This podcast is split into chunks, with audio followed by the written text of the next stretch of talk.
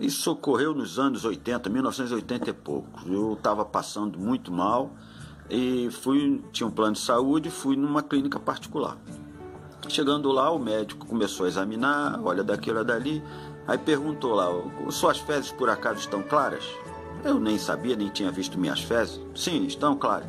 E sua urina está escura? Eu falei: sim, minha urina está escura.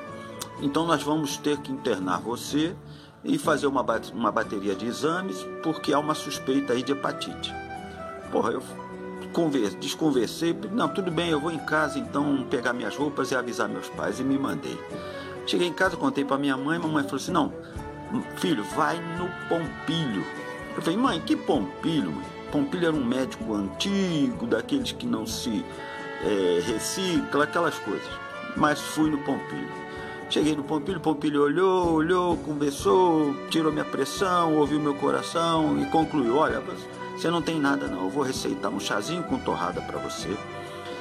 Aí você toma que você vai ficar bom. Ó, eu fui para casa. Aí na receita ele escreveu chá com torrada. Eu falei assim: é mamãe, aí ó que tu me arrumou, ó, chá com torrada. Ela, eu vou fazer o chá com torrada. Mamãe fez o chá com torrada.